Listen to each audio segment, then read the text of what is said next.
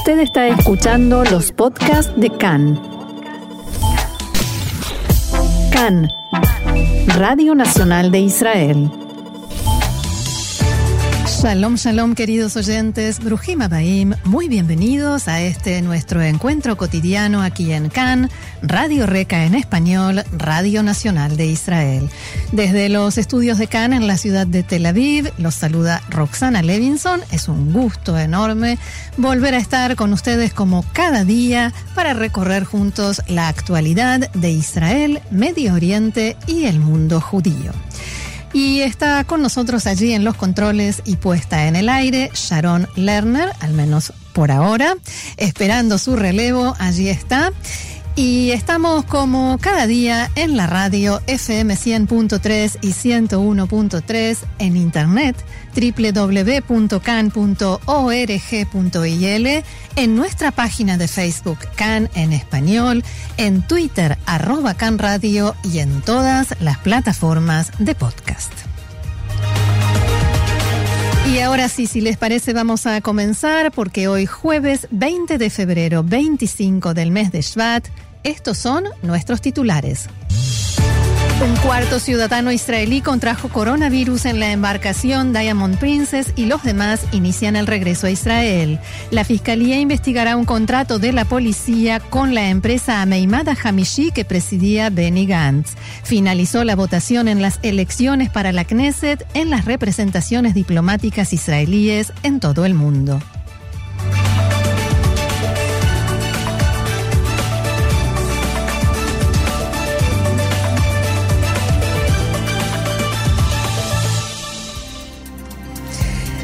Vamos entonces al desarrollo de la información. El Ministerio de Salud de, Japón comunicó que dos de los pasajeros del crucero Diamond Princess, anclado en sus costas, fallecieron en las últimas horas y se pudo saber que se trata de dos ciudadanos japoneses. Un hombre y una mujer de alrededor de 80 años de edad que se encontraban en el barco se contagiaron y fueron trasladados a un hospital local. En la mañana de hoy se dio a conocer que un cuarto ciudadano israelí, de entre los que se encontraban en el barco, contrajo el virus, una información que se recibió momentos de antes, en momentos en que se preparaba para regresar a Israel. Más de 600 de los pasajeros del crucero se contagiaron y al menos 20 de ellos se encuentran internados en hospitales en Japón en estado grave. El avión que traerá de vuelta a los israelíes de la embarcación, que ahora son 11, aterrizó anoche en Japón y está previsto que parta con rumbo a Israel esta madrugada. Cuando aterrice en el aeropuerto Ben Gurion, el avión deberá permanecer en una pista alejada de las que se usan habitualmente para la llegada de pasajeros. Un número reducido de trabajadores israelíes con la protección adecuada se harán cargo del avión y los pasajeros serán trasladados en un autobús de Maguen David Adom al hospital Shiva en Tel Ashomer, donde permanecerán en aislamiento durante dos semanas. El avión y su tripulación no permanecerán en Israel y volverán a partir inmediatamente después de que la aeronave reciba los servicios correspondientes y pueda proveerse de combustible. El israelí que fue diagnosticado con el virus declaró a Khan que se siente bien y que muy pronto podrá dejar el barco y será trasladado al hospital. Los nueve pasajeros cuyos exámenes médicos dieron negativo, los israelíes, para el coronavirus, ya bajaron del barco y se suman a los dos que ya habían bajado y estaban en un hotel y comienzan el proceso para regresar a Israel desde el Aeropuerto Internacional de Tokio. Cambiamos de tema. Finalizó la votación para las elecciones a la Knesset en las 96 representaciones diplomáticas de Israel en el mundo. El porcentaje de participación fue de un 66%. Las urnas serán trasladadas al país y a principios de la semana próxima, la Comisión Electoral Central comenzará a concentrarlas antes de transferirlas a la sede de la Knesset.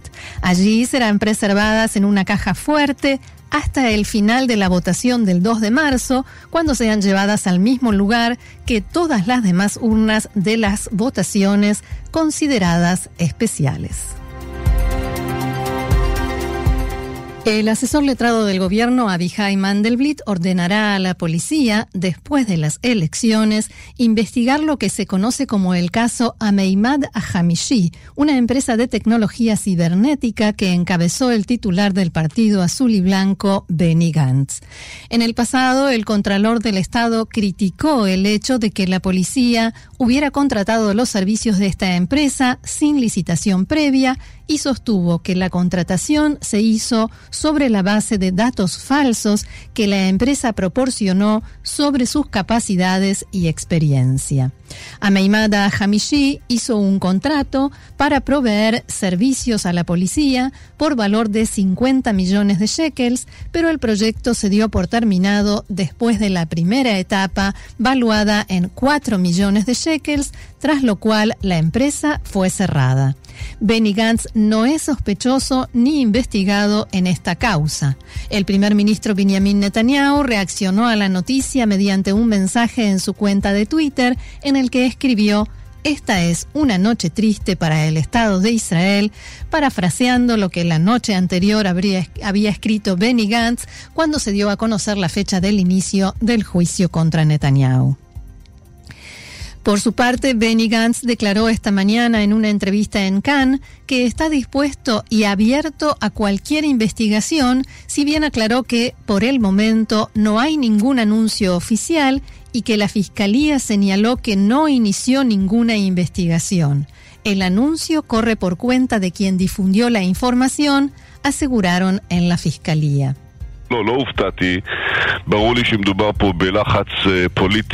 No me sorprendió la noticia, decía Benny Gantz a Khan. Me queda claro que lo que hay aquí es presión política para aprovechar un informe del Contralor que, dicho sea de paso, trataba sobre la policía de Israel y el tema no era la empresa Ameimad Ahamishi, sino que se investigaba a la policía. El Contralor investigó a la policía y no a nosotros, pero Gantz insistió con que la difusión de esta información dos semanas antes de las elecciones no es casual, al igual que las conversaciones que se difundieron esta semana entre Gaby Ashkenazi y Abihai Mandelblit en una vieja causa conocida como caso Arpaz, en la que los dos resultaron limpios de toda culpa y cargo y sin ninguna sospecha de haber cometido un delito. Preguntado sobre a qué presiones se refiere, Gantz respondió.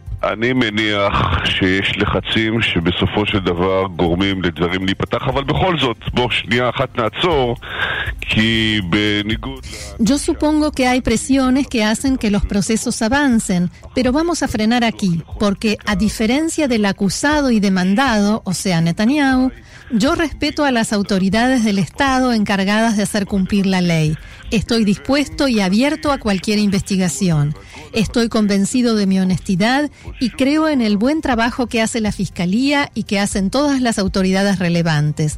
Para mí esto es transparente, no es más que un spin y no hay nada más un spin, o sea, una manipulación mediática. Respecto al desafío del primer ministro a un debate televisivo antes de las elecciones, Gantz recordó que Netanyahu se negó a un debate como ese antes de las elecciones anteriores. Su propuesta de debate no es más que un spin, una manipulación mediática y es algo indigno. En la entrevista, Benny Gantz volvió a descartar la posibilidad de que forme gobierno con la lista árabe unificada o con su apoyo. El ex portavoz de la Oficina de la Contraloría del Estado, Shlomo Raz, declaró hoy que la recomendación del Contralor de abrir una investigación penal en el caso de Ameimada Hamishi no incluye en lo más mínimo a la empresa ni al titular de Cajol Laván, Benny Gantz, que era quien encabezaba dicha empresa. Raz señaló que los 18 puntos mencionados en la recomendación del Contralor tienen que ver con los procesos de compra y contratación que lleva a cabo la Policía de Israel y fallos en la forma como realiza licitaciones. También destacó que en el caso de Ameimada Hamishi no se trató de una licitación, sino de un programa piloto que finalmente no prosperó para la realización del proyecto completo. Más política, fuentes de Azul y Blanco dijeron en la mañana de hoy que no descartan la posibilidad de integrar a Rafi Pérez y Bezalel Smotrich del partido de derecha Yamina en una futura coalición de gobierno, siendo que hasta ahora sostenían que solo Naftali Bennett y Ayelet Shaked podrían ser parte de una alianza con Azul y Blanco debido a algunas posturas y declaraciones consideradas extremistas de parte de Pérez y Smotrich en distintos temas. Sin embargo, las fuentes dijeron que si resulta necesario para formar coalición, se puede sumar al partido Yamina como un solo bloque a un eventual gobierno encabezado por Gantz. Por su parte, el ministro de Defensa y titular de Yamina, Naftali Bennett, descartó la posibilidad de unirse a un gobierno de Benny Gantz.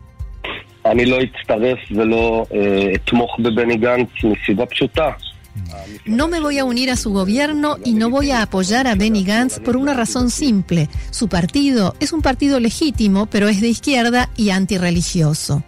Bennett dijo que no aceptaría entrar en el gobierno de Gantz, incluso si le ofrecen el Ministerio de Defensa, debido a las diferencias radicales en la ideología de Yamina y de Cajol Labán. Abro comillas, el ADN básico de azul y blanco es Yair Lapid, Yael German y Ofer Shelah, dijo Bennett y opinó que, cuando estuvieron en el gobierno, fueron un rotundo fracaso. En temas de seguridad, Bennett advirtió que Israel atacará y golpeará la cabeza del pulpo iraní y no se desgastará en una guerra contra sus brazos en el Líbano o la franja de Gaza.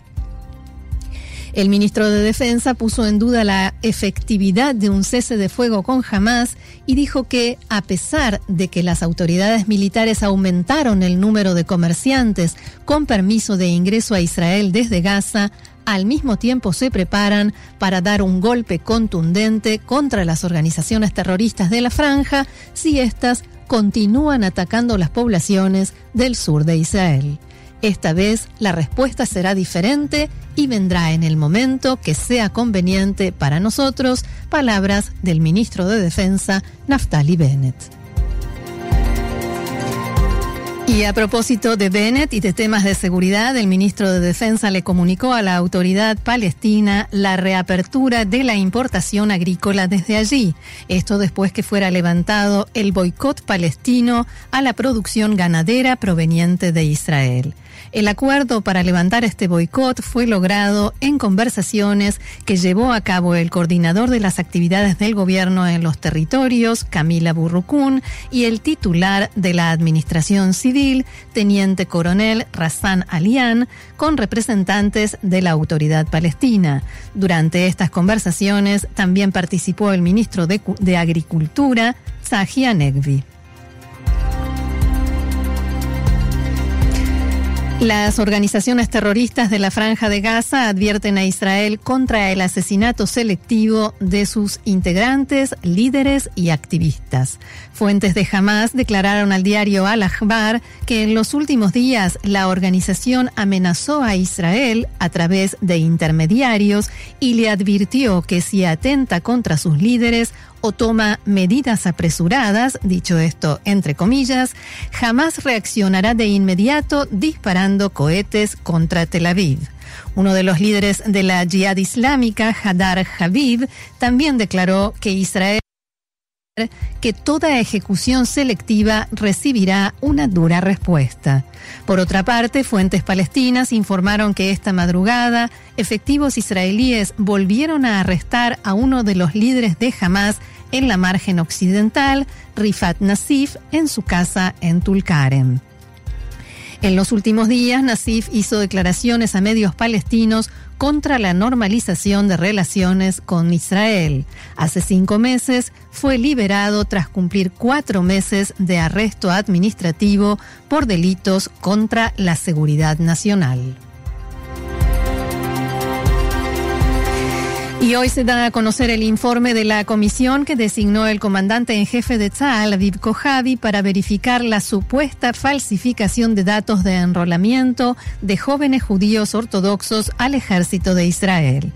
La comisión, a cargo del teniente coronel retirado Ronnie Numa, critica con dureza en el informe a los responsables del Departamento de Recursos Humanos de Tzal y señala fallos profesionales y de comandancia y una cultura organizacional y profesional deficiente. El informe indica que, contrariamente a los datos que Tzal presentó al gobierno, a la Knesset y a la Corte Suprema de Justicia, el número de jóvenes ortodoxos que se enrolan al ejército a lo largo de los años es menor que los objetivos que el, el ejército se fijó. Oficiales de distinto rango brindaron testimonio ante la comisión y relataron que sus comandantes los presionaban para cumplir con esos objetivos de enrolamiento y algunos de los testigos admitieron que cambiaron los números en forma intencional. Uno de ellos declaró que en la lista de conscriptos ortodoxos se incluyeron también nombres de mujeres y de ciudadanos musulmanes y cristianos. La comisión señala que el hecho de que el Departamento de Recursos Humanos de Tzal cambió el criterio para considerar quiénes son nuevos conscriptos ortodoxos, lo amplió, pero no informó de ello al gobierno o a la Knesset. Incluso después que la Corte Suprema de Justicia advirtiera sobre esto, Tzal, dicen, continuó actuando en base a este criterio. La Comisión Numa recomienda tomar medidas disciplinarias contra comandantes y oficiales de Tzal y llama al ejército a reevaluar y rediseñar su estrategia en el enrolamiento de jóvenes ortodoxos y definir nuevamente sus objetivos en este tema.